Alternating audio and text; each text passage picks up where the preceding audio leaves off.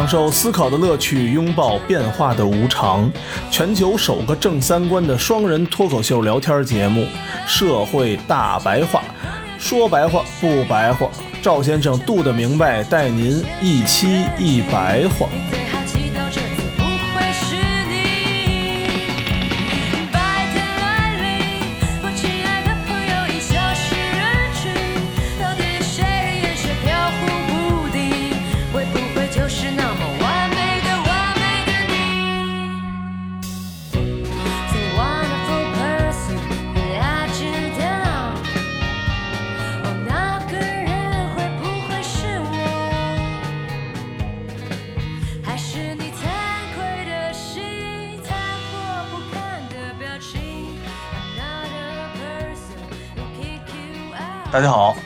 家收听《社会大白话》，我是赵先生，对面呢是我们的杜大明白。大家好，嗯，最近有一个大家可能年轻人吧都在追捧的一个节目，就是咱乐队的夏天二，是吧？嗯，杜大明白看了吗？看了，我这个一二都没看，因为我听了听歌，觉得也一般。这个上节目的表现能力本身也没有那么戏剧化。可能是因为没有小姐姐。哎，对对对，嗯，呃，如果是那种对吧，《青春有你》的乐队夏天，那可能就盯着看一看了。所以呢，咱们上一期嘛，就说到咱们这个大选制度了嘛，嗯正好接这个东西，嗯乐队夏天这事儿吧，跟大家往一起揉一揉，串一串。嗯，大家通过之前的节目也发现了啊，我也算个摇滚乐迷，嗯乐队夏天我也每期都看。正好它里头有一个投票制度，咱们可以拿着这个制度说一说美国大选的那个投票制度。嗯有的人觉得美国的这套选举制度非常的科学，有的人也觉着，虽然它不够科学，但是它起码比那些不选举直接空降一个领导人的那种模式要更能符合人民的意愿。咱们就借着董王这几天折腾这个机会，来看看美国的这套投票制度到底能不能代表人民的利益。不知道大家看没看《乐队的夏天》那个节目呀？啊，其实没看也无所谓，因为咱们也不讨论音乐。说来说去，它还是一个综艺节目，一个竞技型的综艺节目，嗯所以它里头涉及到投票。它这个投票系统呢是分为三个票仓，第一个票仓是四个主持人，每个人手里有十票；第二个票仓是二十个专业的乐迷，专业乐迷是每人有两票；嗯。第三个票仓是大众乐迷，一共有二百人，每人一票。嗯。这三个票仓加起来拢共是二百八十票。嗯。我们拿第一期举例啊，四个嘉宾给出的最高票数是三十九，最低票数是二十四。他们每个人看似权重很大啊，一个人十票，但是实际上可能是碍于面子吧，因为毕竟是圈里混的嘛，大家都认识。其实你想想，毕竟也都没有那么差，是对不是？，反正再差也是能凑合听的，所以再差他也不会给到太低。二十四的话，平均四个人每个人给六分，也算及格了。平均分及格都及格。三十九减二十四，最多差了十五票。嗯但是专业评委就离谱了，最高是三十六票，最低是四票，中间相差了三十二票。啊大众评委是最高票一百六十三票，最低票一百零九票，看似票差挺大的啊，但是它基数大。最终第一期的投票结果是：重塑雕像的权利二百三十五票第一名，福禄寿二百二十三票第二名，马赛克二百二十二票第三名，超级展二百零三票第四名，木马二百零一票第五名，满达润一百九十八票第六名，傻子一白痴一百八十九票，第七名；水木年华一百八十五票，第八名；五条人一百八十二票，第九名；号外乐队一百六十二票，第十名；夏日阳光乐队一百四十三票，第十一名。嗯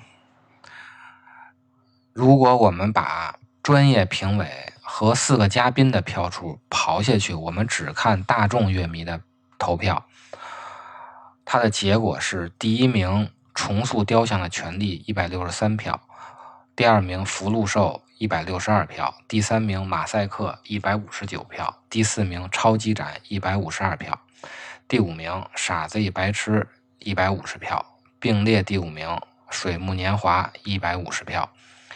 第七名五条人一百四十四票，第八名木马乐队一百三十五票，第九名满达润一百三十一票，第十名号外乐队一百一十票，第十一名夏日阳光乐队一百零九票。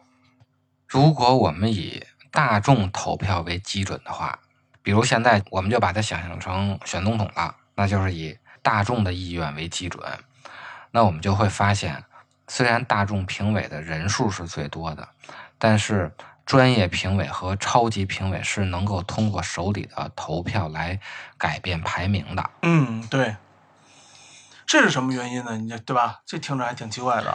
就是大众评委和专业评委和超级评委他们之间的权重不一样，那一个人手里是十票，另外一个人手里是两票，他们手里只有一票。我们看最终的大众选票和整体的总得票的排名，最终我们发现啊，大众投票的前四名和整体投票一样的，嗯倒数的一二名，大众和整体的投票也是一致的。大众投票的第五名，总体变成了第七名；大众投票的并列第五名，水木年华总体变成了第八名。大众投票的第七名总体变成了第九名，第八名总体变成了第五名，大众评选的第九名总体变成了第六名。也就是说，在大众都喜欢和都不喜欢的头部和尾部，专业评委和超级乐迷是左右不了这个名次的。但是，当在中间位置的时候，有的人喜欢，有的人不喜欢的位置，专业评委和超级乐迷是可以改变名次的。嗯嗯这个投票机制其实就体现了这个节目的宗旨，就是既要给大众一定的话语权，又不能让大众完全的掌握这个节目的审美走向。这个理念其实和美国民主党的党内投票就特别像。米味这个公司制作出来的两个产品，一个是《奇葩说》，一个是《乐队夏天》。和当时以希拉里为代表的，就是政治正确最正确的那个时期的民主党的理念有一定的相似之处。也就是说，这两个节目的受众其实都是自由主义精英的那一小撮人，所以它的受众其实是非常有限的。对对，我这种都市的都不都不太想看了，你别看他做的花里胡哨，还是咱们还是我老了可，能也因为老了。真是老了。所以实际上，它的收视率和歌手啊、好声音啊、爸爸去哪儿啊、快乐大本营啊都是没法比的。嗯我搜了一下去年最新一期《奇葩说》的议题啊，像什么异地恋伴侣反对和异性合租要不要搬家，嗯，这感觉都是二十四岁小孩该想的事儿啊。还有公共场合遇到熊孩子该不该教育，嗯，这是十八岁的，美术馆着火救猫还是救画。啊，这也是个十几岁的孩子想的事儿。呃感兴趣的工作九九六，我该不该说再见？嗯，这是二十六岁的。我操，你这不错，都给他妈定了岁数了。对，这这这这样算，我觉得这这那什么清晰。我操，行。然后还有大学恋爱必修课，你支持吗？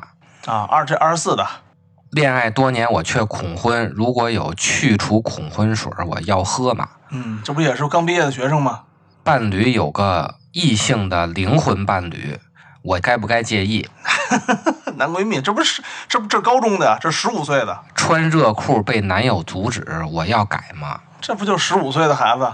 妈妈是超人，这句话真的是对妈妈的赞美吗？我就不都念了啊，就都是这种东西。操，这他妈的，我我这个奇葩说呀，我都没看过，听你这么说完啊，没看就对了。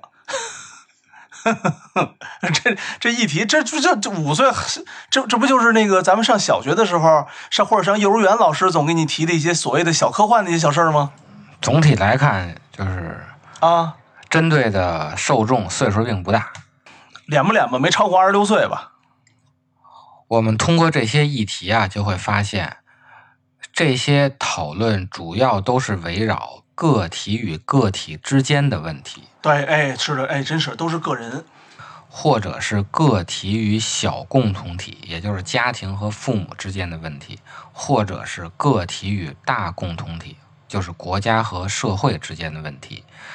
大多数的议题计算的单位都是个人，啊，都是你该不该的事儿，是吧？讨论的话题都是中产阶级的焦虑，或者是精英的焦虑。嗯，对对，起码是家里给了学费，然后呢，你还闲的没事儿干，还得喝不喝奶茶，喝什么味儿的，嗯，对吧？嚼吃这个的事儿。我记得啊，有一期一个教授说了点老百姓的大实话，暴露出了左派的思想。哦，是抖音还是什么上面的教授吗？真正的教授，他去参加那个节目去了，哦，他的这些言论受到了整个节目包括主持人的激烈的反对是吗？这么狠的？啊、好像当时吵得挺激烈的。这就说明这个节目在国家政治红线之上还有一个自己的红线。哦，就是这些讨论必须是在鼓励个性解放和自由竞争的框架之内去预设问题，哦，也就是我们现在所谓的政治正确。哦哦，因为那个节目说到底还是一个商业节目，人是要拉赞助的，商业节目、娱乐节目背后有了很大资金资本。对，他是要靠着广告挣钱的。对，左派的思想是资本家最不愿意听的。一个靠广告活着的综艺节目，靠商业冠名活着的综艺节目，它不能打击消费主义啊。嗯，主要是你这东西那就没有年轻人了，没有年轻人，对吧？那怎么挣怎么圈钱啊？像我们这节目这一点做的就稍微的，对吧？嗯，差点意思。差点意思。嗯，虽然我们的用户群里面吧，咱们这个 QQ 群里面的用的年轻人非常之多，嗯，但是呢，也都是非常理性的，非常的实在的，爱说大实话的年轻人。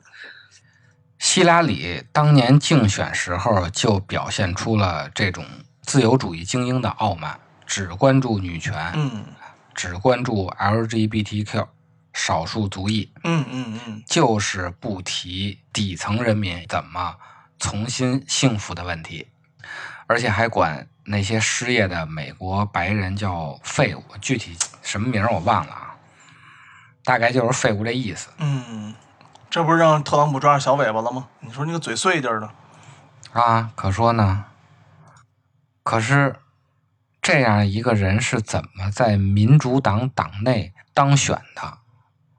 他是怎么代表民主党去参加总统大选的？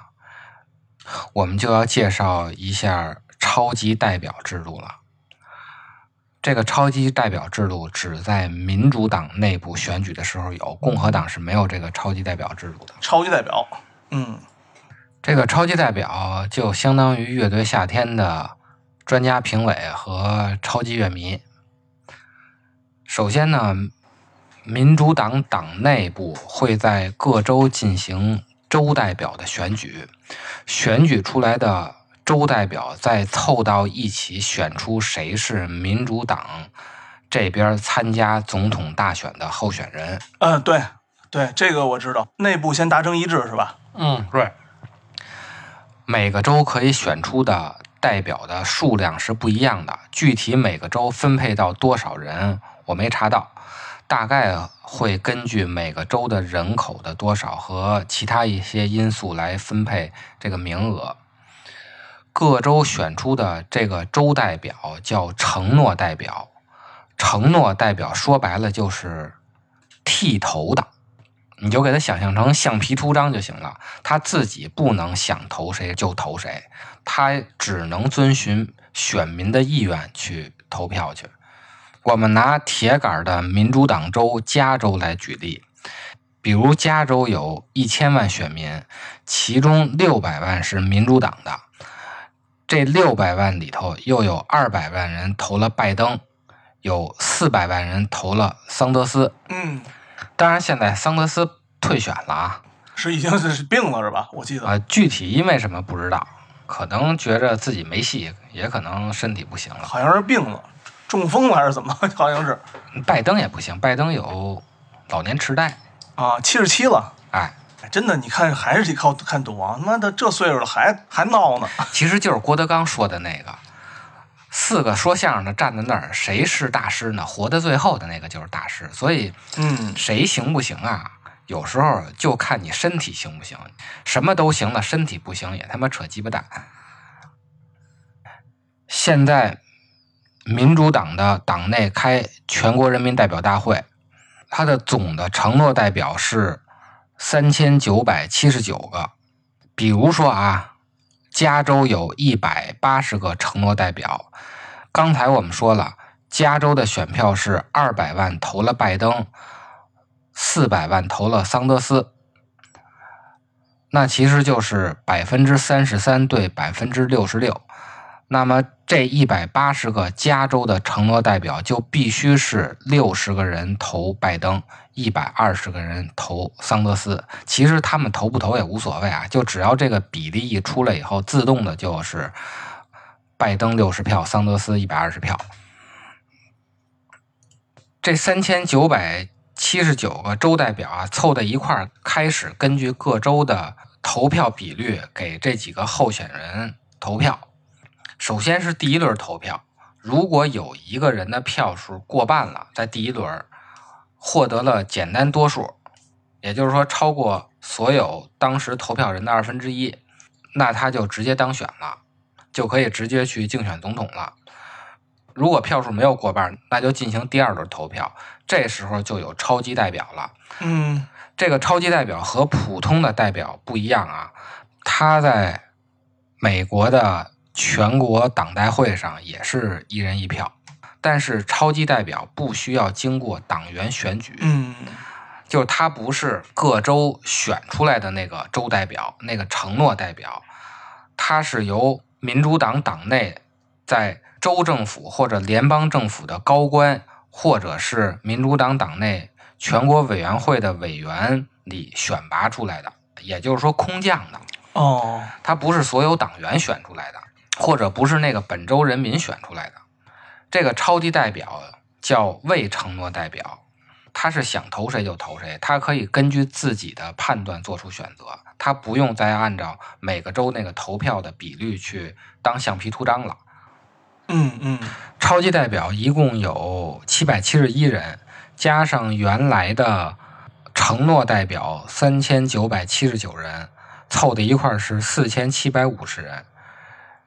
这时候只要投票超过两千三百七十五票，这个人就能当选民主党的总统候选人。所以这时候啊，我们就发现了一个问题：超级代表的权重非常大。我们拿刚才假设的加州的投票人口和他的州代表的人数做计算，也就是加州六百个民主党选民对应一百八十个州代表的选票，那一个超级代表就相当于三点三万的加州民主党党内的选民。真是不老少。这些高权重的票实际上就可以左右选举的走向。比如，二零一六年的桑德斯，实际上他在民主党党内的支持率是要高于希拉里的。当然啊，他这个投票不光只有民主党，一些无党派人士也可以参加这个民主党的候选人选举。桑德斯在二零一六年总体的支持率是高于希拉里的，就是因为有了超级代表的存在，最后希拉里变成了总统候选人。因为啊，桑德斯太左了，他的政治理念啊，说实话快接近社会主义了。他要上台以后，没准这美国就成瑞典了。嗯，那资本家肯定不投他。内部就给办了。嗯，扼杀在摇篮中。你想啊，这超级代表一个人相当于好几万的选民，那这里边的屁眼交易那就多了去了，那肯定的呀。因为他是能左右结果的嘛。说白了啊，就是谁给钱就投谁，或者是谁能给那些出钱的人带来更多的回报，那我就投谁，或者我就出钱支持谁。纯利益的事儿了。而且这些政客啊，他本身也没什么钱，除了董王啊，其他的都没什么钱，他都需要这些资本家给他出钱去参加选举去。也正是因为董王不需要这些资本家的钱，所以他说话比较硬气，因为人家都是自掏腰包的，所以他逮什么说什么，嗯，花的都是自己的钱，当然说话就硬气一点儿。当然啊，民主党他自己也有自己的理由，他说是为了防止内部混入敌人，因为嗯，选州代表的时候不一定都是民主党的党员，也有其他党派和无党派的人士参加。这时候如果混入共和党的内奸，我就一帮人选一个不能在这个大选中哦，获胜的人去参加最后的 battle，那怎么办？而超级代表呢，肯定是能代表党的意志的，所以它可以防止内部混入敌人。但其实这个制度虽然维护了党的利益啊，却阻碍了直接民主的有效实现。最后的结果就是各种 PR 交易。至于乐队夏天这个专业代表有没有 PR 交易，那就不得而知了，随他去吧。总的来说呢，民主党党内的这个选举啊，其实并没有代表人民的意愿，它还是上层的精英的意志。嗯，咱们说完这个民主党党内的选举啊，咱们再说一下整个美国总统的这个大选机制。美国总统的大选机制总的来说是相对多数制，也就是说，只要票数是所有人里最高的，他就能当总统。但是由于他是选举人投票，他不是全民公投，哦哦，那其实并不是人民支持率最高的那个人总是能获胜，他有可能是普选的票数低，但是他还是能当总统。就像二零一六年的美国大选，因为实际上选总统的票嗯只有五百三十八票，参议院占一百票，众议院占五百三十五票，华盛顿特区占三票。参议院呢是平均分配到各州两个代表，也就是两票。众议院是按人口分配代表数，人越多的州，代表这个州的投票的人就越多。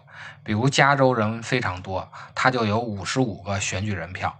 这时候每个州开始投票，比如说啊，支持拜登的有六成，嗯，支持董王的有三成，支持侃爷的有一成，但是这五十五个人投票的时候，他只能按照赢者全拿的机制，把所有的这五十五个票都投给拜登，而不是按照这个六比三比一的比例去分配这五十五票。哦，哇，这里好厉害啊！所以这里边就有策略了。像加州都是互联网和高新企业，里面都是自由主义精英，说白了就是白左的圣地。那董王就没有必要在这个地区耽误功夫，直接颠了。拜登也没有必要在这地方耽误功夫。两边怎么折腾都不会改变民主党在加州拿到五十五票的这个事实。嗯，那就不用在这个加州费唾沫星子了。反之啊，德州也是这样，德州是共和党的铁杆粉丝州，那两党也不用在德州去费唾沫星子，大家主要的都是在摇摆州去 battle，看谁忽悠得过谁。投入产出比。这种投票制度就会出现普选票数高，但是不一定选举人票数高的结果。因为你在这个州，你赢得百分之六十，你也是赢；你赢得百分之九十也是赢。你在另外一个州，你是百分之四十九输的也是输，你是百分之一输的也是输。哦，这样。所以这种投票机制并不能真正的代表人民的意愿。那有没有更好的投票机制来优化美国的大选呢？我们下期就介绍介绍其他的投票机制，看看有没有一种更好的投票方法来解决这个问题。 Come to decide that the things that I tried were in my life just to get high on. When I sit alone, come get a little known, but I need more than myself this time. Step from the road to the sea to the sky, and I do believe that we rely on. When I lay it on, come get to play it on, all my life to sacrifice. Hey, oh, listen what I say, Your hey oh. Now listen what I say oh. When will I know that I really can go to the well once more? Time to decide on when it's killing me. When will I really see all that I need to look inside? Come to believe